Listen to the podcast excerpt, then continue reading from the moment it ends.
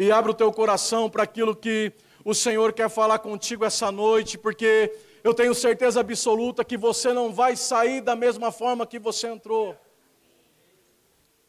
Nessa noite, Deus quer tratar algo muito sério contigo.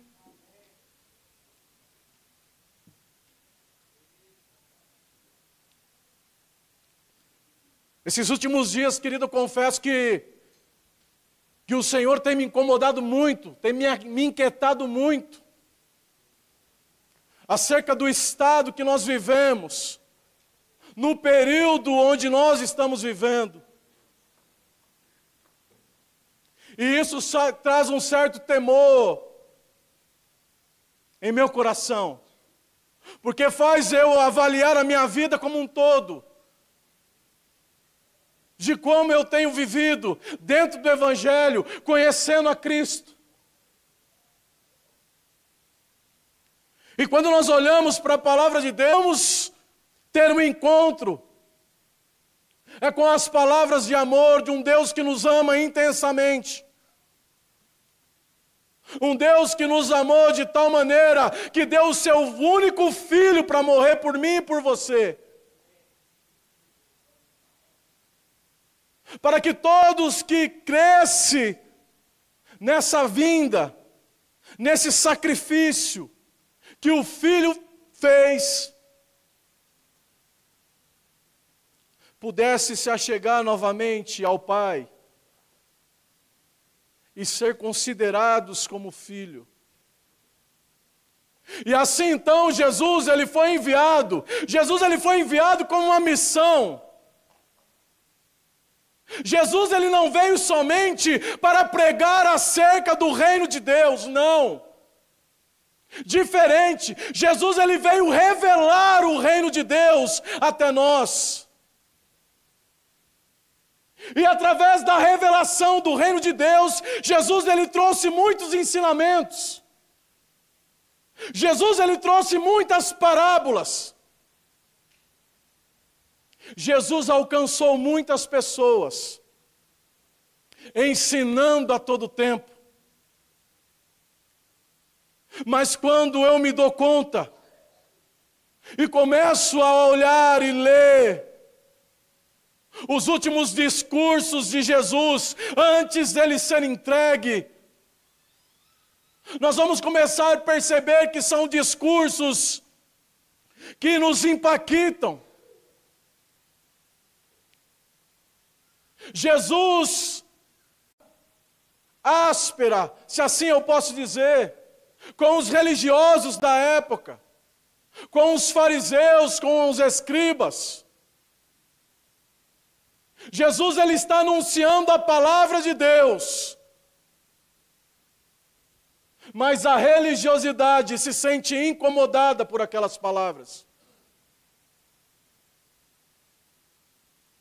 Todas as vezes que eu e você estivermos diante da palavra de Deus, não tem como não ser confrontados por ela. A todo tempo o Evangelho nos confronta na nossa vã maneira de viver. Em todo momento o Evangelho nos leva a avaliar a nossa vida como cristão.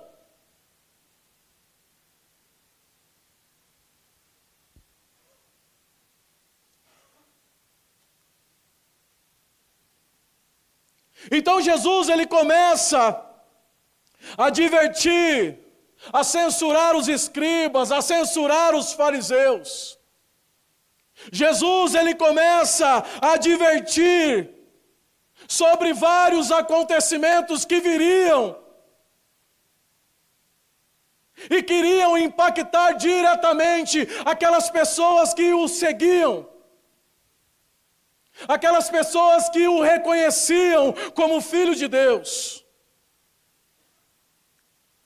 Mas é depois da do sermão profético, da destruição do templo, onde aquelas pequenas palavras que Jesus diz acerca do templo ser derrubado e de não ficar pedra sobre pedra, esse sermão então causa um impacto na vida dos discípulos.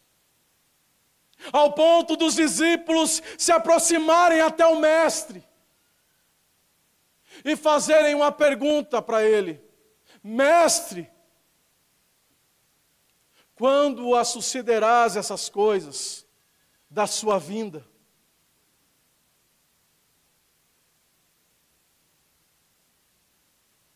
Aonde ou quando acontecerão esses sinais? E Jesus então ele vai começar a ensiná-los acerca de um tempo que virá sobre a igreja, sobre todo aquele que crê na palavra de Deus. E enquanto o Espírito Santo estava ministrando a minha vida, ele soprou o meu ouvido as parábolas do fim. E aquilo entrou como uma flecha no meu coração, queridos. E então eu fui começar a ler a palavra de Deus e buscar aquilo que o Espírito Santo queria me ensinar ou queria me mostrar.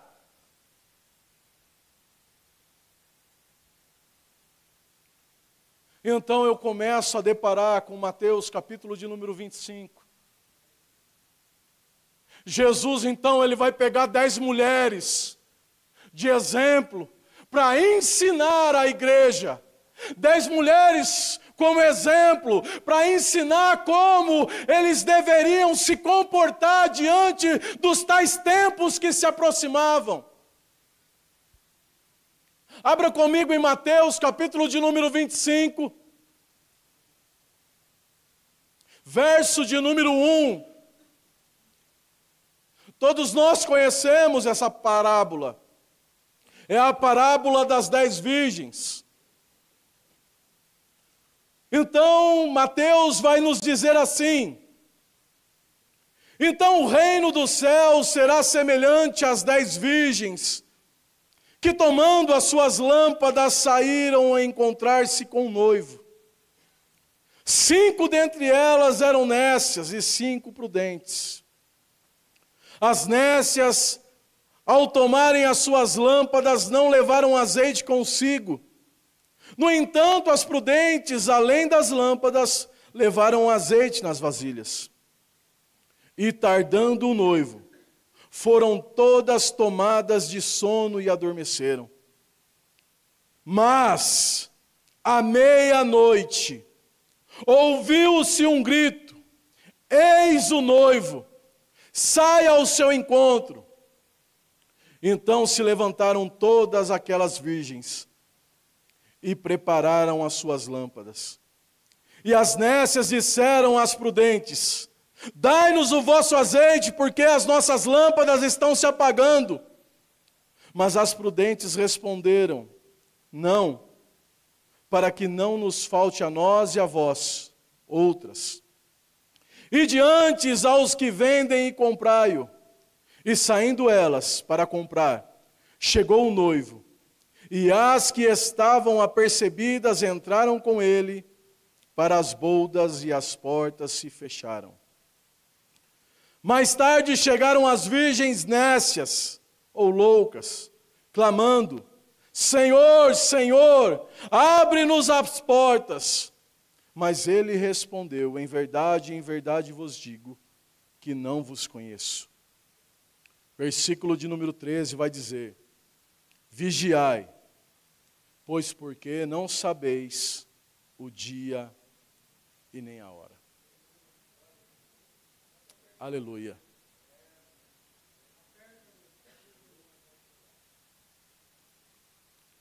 Foi diante dessa parábola, querido,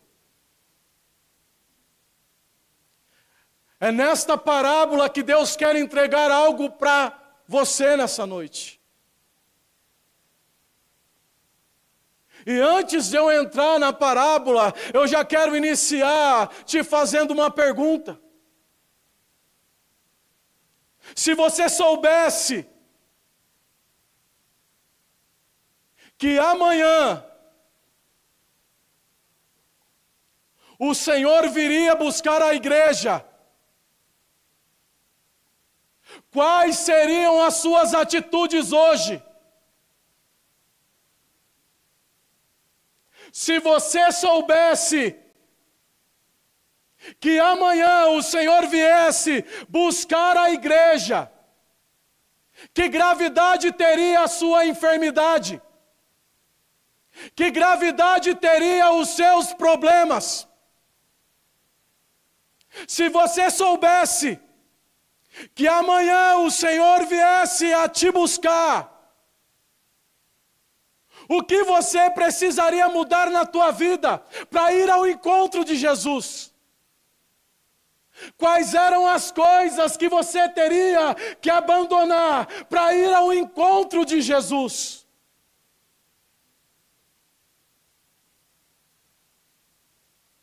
Talvez nessa noite você diria: Eu preciso abandonar esse pecado. Talvez você diria: Eu preciso pedir perdão para Fulano, para Beltrano. Talvez você diria: Eu preciso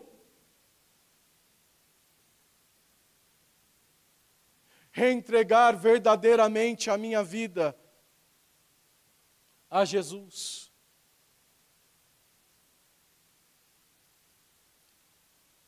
São palavras que nos fazem refletir de que forma eu e você temos vivido, queridos.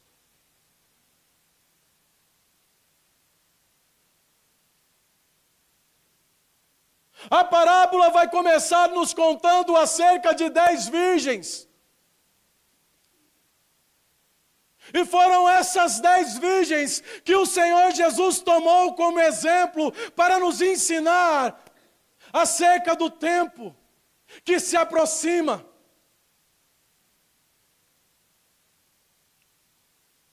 Então ele vai pegar dizendo: então o reino dos céus será semelhante às dez virgens, que tomando as suas lâmpadas saíram ao encontro do noivo. Cinco dentre elas eram nécias, eram loucas, e cinco prudentes.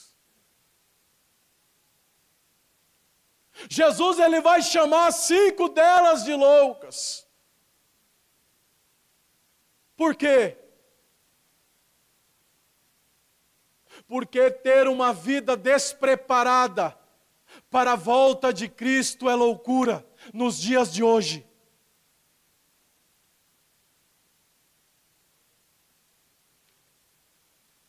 Eu não sei você, mas Deus me colocou aqui para te dizer que a trombeta tocará. Deus tem levantado os seus profetas para afirmar à igreja que a trombeta soará.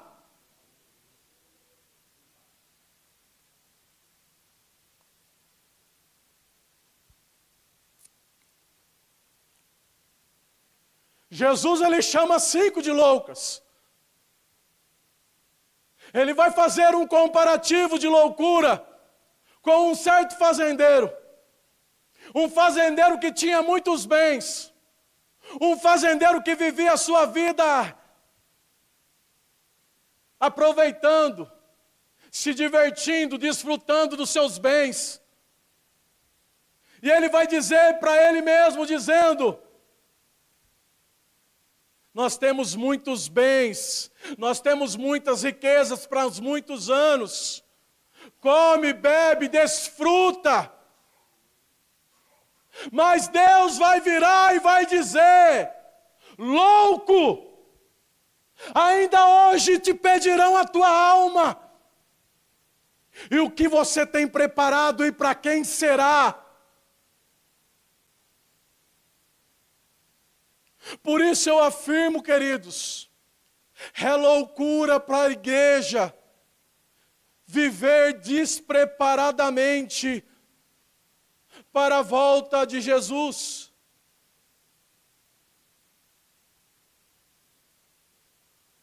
Nós precisamos estar preparados. Essa palavra, essa parábola vai, nos vai nos falar de preparação, de estar pronto para partir, com a certeza que nós estaremos entrando no céu. Esse foi o propósito de Jesus ter morrido naquela cruz. Foi para que eu e você pudéssemos entrar no reino de Deus.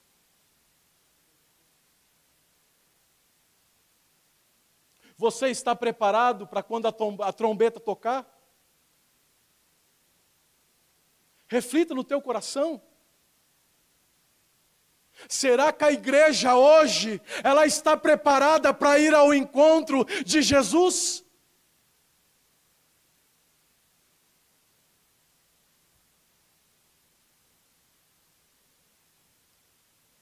Nós vamos ver aqui, queridos, que tanto as loucas como as sábias, elas estão vivendo juntamente, esperando o mesmo acontecimento. Porém, a palavra do Senhor vai nos dizer que cinco delas estão preparadas para esse encontro, mas as outras cinco não estão.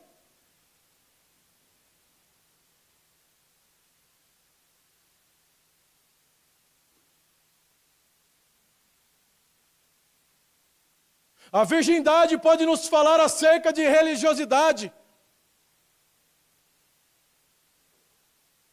Todas elas eram virgens. Todas elas tinham as lâmpadas.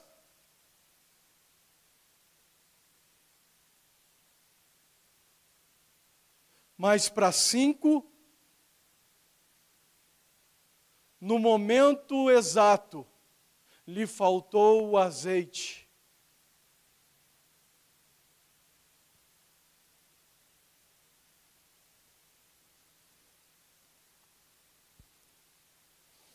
Aleluia, Jesus. Versículo de número 2. Cinco dentre elas eram nécias e cinco prudentes. As nécias, ao tomarem as suas lâmpadas, não levaram azeite consigo. No entanto, as prudentes, além das lâmpadas, levaram azeite nas, nas vasilhas. O que, que essa nécia, essas cinco nécias nos mostra? Nos mostra um grupo de pessoas que vivem relaxadamente na casa de Deus.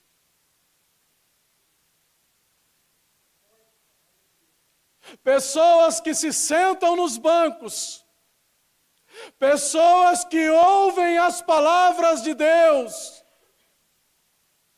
pessoas que estão envolvidos no mesmo mover, mas que não se entregam por completo, pessoas que não têm mais a comunhão com Deus Pessoas que estão dentro dos templos, mas estão vazios por dentro.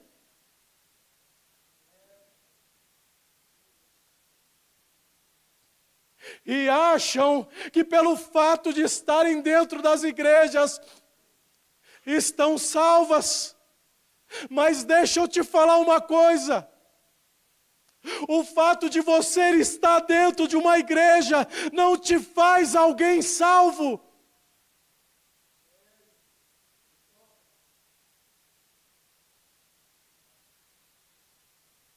Não te faz, querido. O fato de você ouvir as palavras de Deus não te faz você salvo.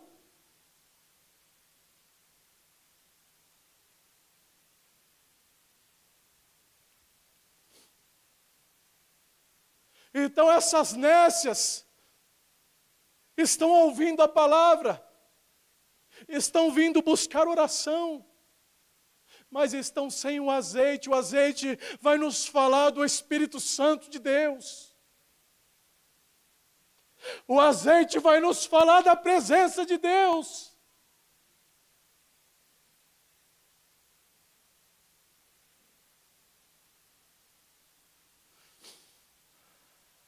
Mas a palavra também vai nos dizer que existe um grupo de pessoas que se colocam na posição de prudentes, que tem a lâmpada, mas que se preocupa com o azeite. Porque sabe que no momento que vira a escuridão, ela tem azeite para acender a lâmpada.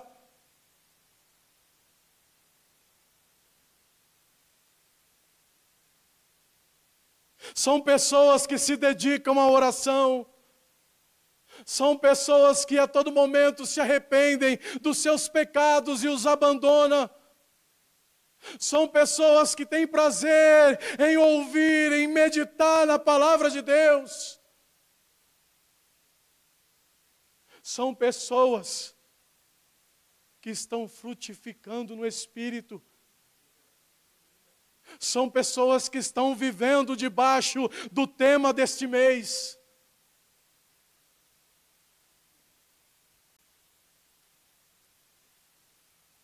Aleluia, Jesus. Versículo de número 5 vai nos dizer assim: E tardando o noivo, foram todas tomadas de sono e adormeceram.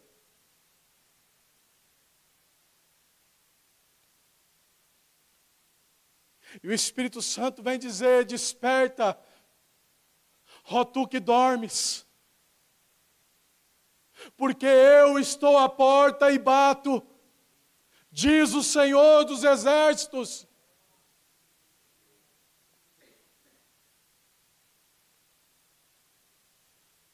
A cada dia que passa, a volta de Cristo está mais perto. Mas a igreja, como está?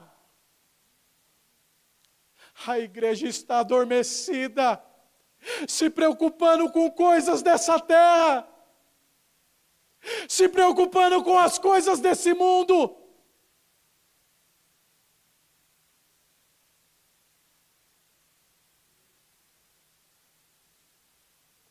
Aleluia, Jesus.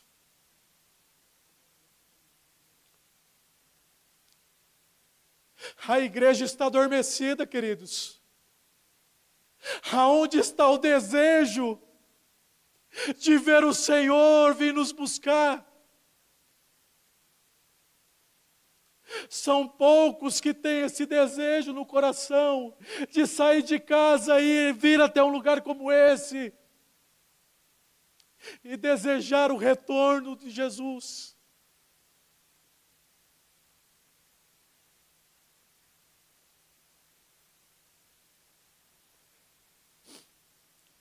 Todas as vezes que eu encontro os Zezé, o Zezé me fala isso. Mas o Senhor evangelista, como você está? Eu estou esperando Jesus voltar.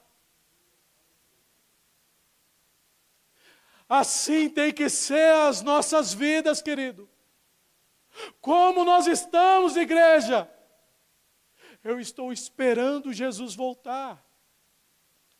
Ainda que ele não volte, se eu morrer hoje, eu tenho a certeza que eu vou entrar eu tenho a certeza que eu vou estar no reino, no lugar que Ele preparou para mim.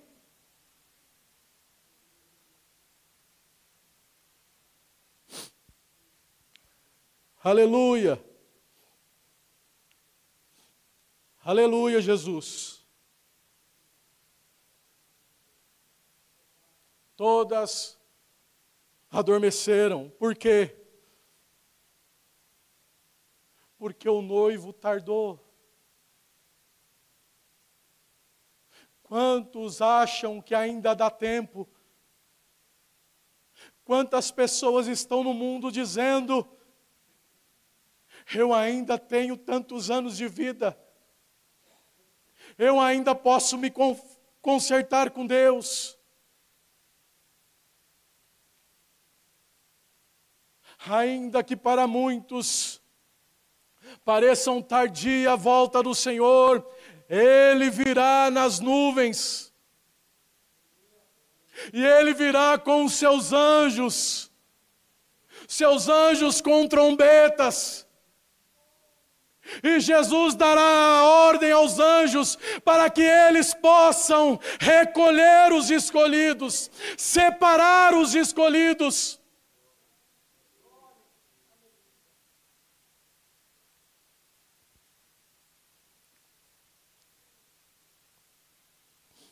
Aleluia, Jesus.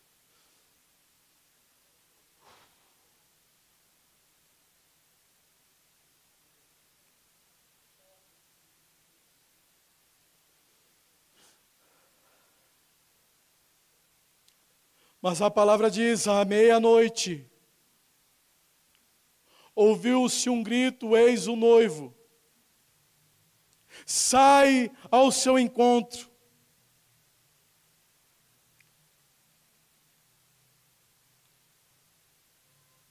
É de repente, queridos. Jesus virá quando ninguém estará esperando o seu retorno.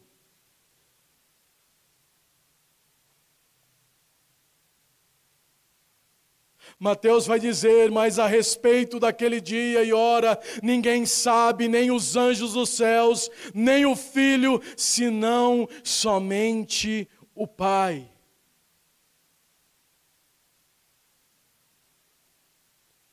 Por isso que nós precisamos estar preparados para esse grande dia.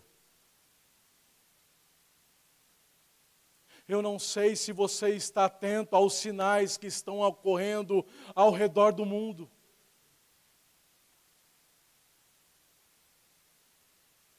Mas os dias se aproximam. Então elas se levantaram todas aquelas virgens e se prepararam e prepararam as suas lâmpadas. E as nécias disseram às prudentes: Dai-nos do vosso azeite, porque as nossas lâmpadas estão se apagando.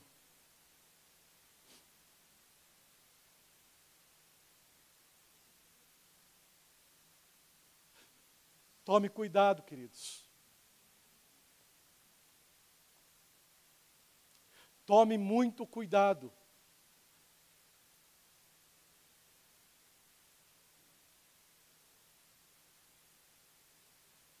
As pessoas, elas não podem te salvar. Mas você pode perder a salvação por causa de pessoas. Eu vou repetir isso. As pessoas não podem te salvar, mas nós podemos perder a nossa salvação por causa de pessoas.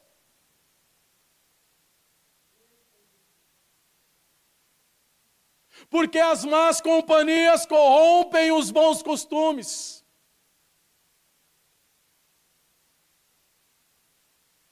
Porque quando o homem está com olho nos homens e param de olhar para Jesus, muitos deixam de seguir Jesus por causa de pessoas. Essas Nessa está dizendo para aquelas prudentes: ei, nos dê azeite, porque as nossas lâmpadas estão apagando. Mas as prudentes vão virar e vão dizer: Ei, eu não vou perder a minha salvação por causa das suas loucuras. Vá. Vá comprar. Vá comprar azeite. O que que eu aprendo? Com esse versículo. Eu aprendo que a salvação, ela é individual. O pastor não é responsável pela tua vida espiritual. O líder não é responsável pela tua vida espiritual. Por quê? Porque ele não pode te salvar A salvação é individual. A responsabilidade do pastor, do presbítero, do líder, do supervisor é te direcionar para o caminho que é Jesus. Quem vai decidir é você. A decisão está na tua mão.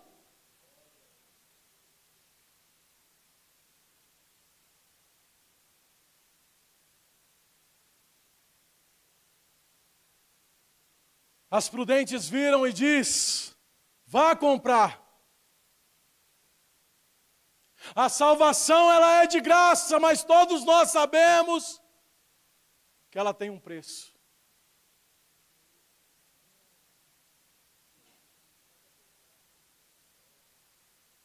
A salvação é de graça, mas ela tem um preço.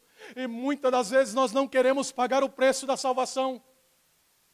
Qual é o preço da salvação? Negar a si mesmo, negar os meus prazeres, negar as minhas vontades para viver as vontades de Deus. Para viver aquilo que Deus quer que eu viva aqui nessa terra. E o negar a si mesmo, tomar a cruz, e seguir Jesus.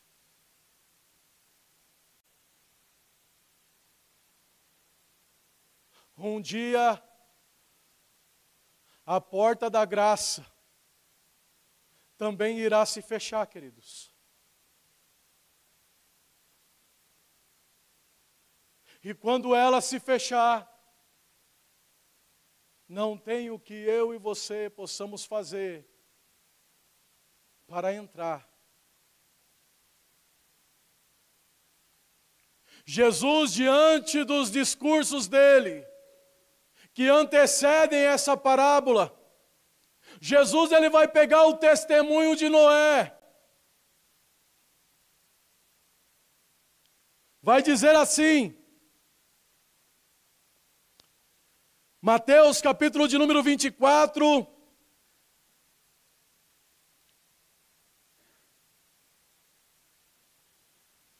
verso de número 37. Ele vai dizer assim: Pois assim como foi nos dias de Noé, também será a vinda do filho do homem. Porquanto, assim como nos dias anteriores ao dilúvio, comiam e bebiam, casavam e davam-se em casamento, até o dia que Noé entrou na arca. E não perceberam senão quando veio o dilúvio e os levou a todos, assim será também na vinda do filho do homem. Um dia, as portas da arca se fecharam para uma geração inteira. Quanto tempo Noé passou construindo aquela, aquela arca? Quanto tempo Noé não passou anunciando aquilo que Deus havia falado ao coração dele, dizendo: Ei, povo, chegará um dia que virá grande chuva, e aqueles que não entrarem na arca irão morrer.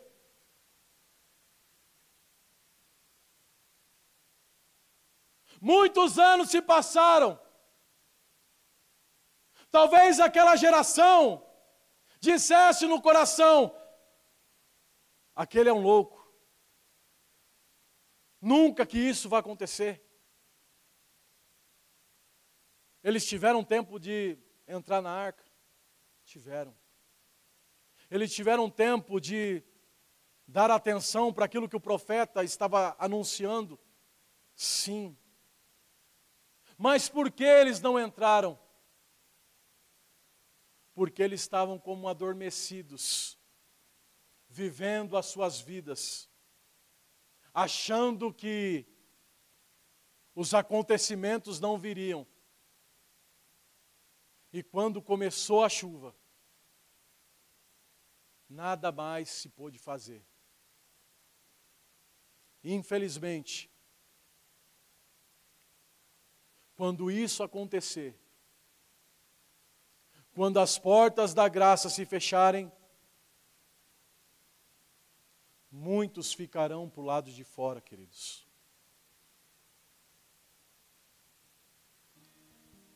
Então o tempo para nós buscarmos o Senhor é hoje, é agora. Nós não podemos fazer como o rico e Lázaro.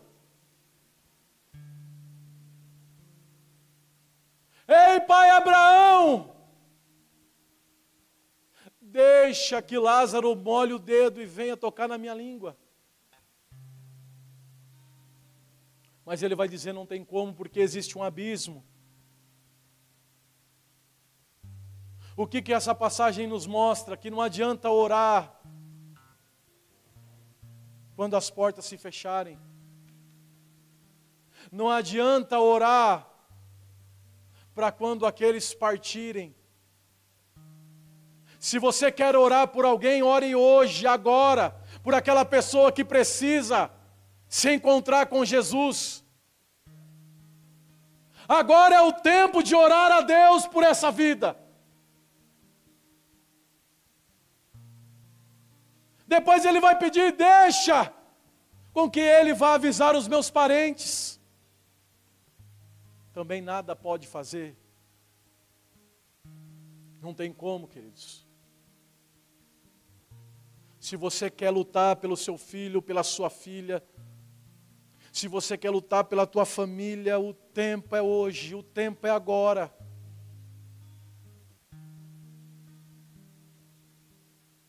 Eu estava ouvindo um podcast esses dias e um pastor me falou algo interessante. Ele ele estava mencionando acerca da Bíblia para alguns ateus. E ele pega a Bíblia e fala assim: Eu vou falar algo aqui que vai te impactar, mas eu quero que você não distorça aquilo que eu vou tentar explicar para vocês. Então ele vai pegar a Bíblia e vai dizer: se esse livro for uma mentira, esse livro é um dos livros mais perigosos que existem na terra, porque está ensinando multidões a buscarem uma coisa que não existe. Então ele pega e ele vai dizer: Mas, se esse livro for uma verdade, eu preciso viver por essa verdade.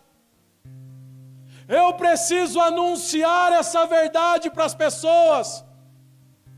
Porque são essas verdades da Bíblia que irá trazer a salvação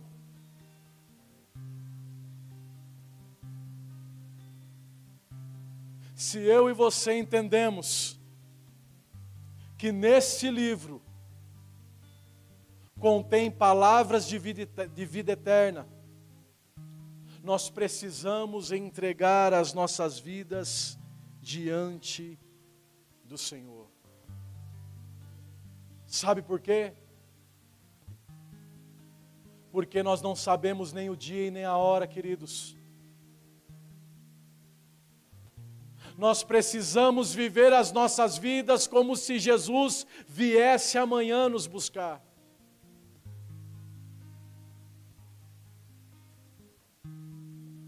Nós precisamos buscar o Senhor intensamente, para que a gente não venha se encontrar como essas cinco nécias que ficaram para fora, quando as portas se fecharam.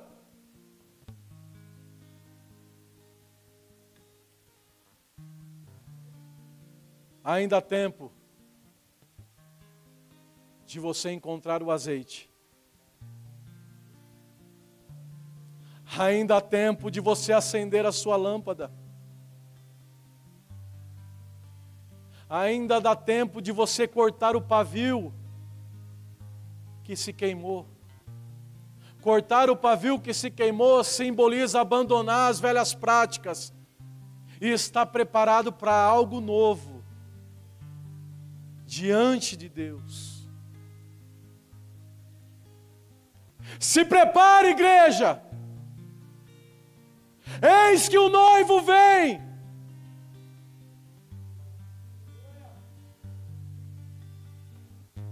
Cristo vem buscar a igreja.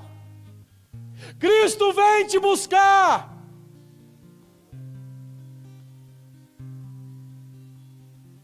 Céus e terras passarão, mas as minhas palavras jamais passará. Vamos nos colocar de pé, querido. Aleluia. Eu quero te dizer nessa noite que Jesus, aquele que cura, está aqui. Eu quero te dizer que Jesus, aquele que restaura, Ele está aqui. Aquele que salva, está aqui. Jesus está aqui nessa noite. Para tocar na tua vida. Não de forma superficial, mas de forma profunda ao ponto de você sair desse lugar com a certeza da tua salvação. Enquanto o ministério de louvor ministra uma canção, nós iremos orar por você. Jesus ele falou de salvação, sim. Mas ele também tocou a todos, curou a todos que se aproximou até ele para receber cura, restauração e libertação. Enquanto o ministério de louvor ministra, sai do teu lugar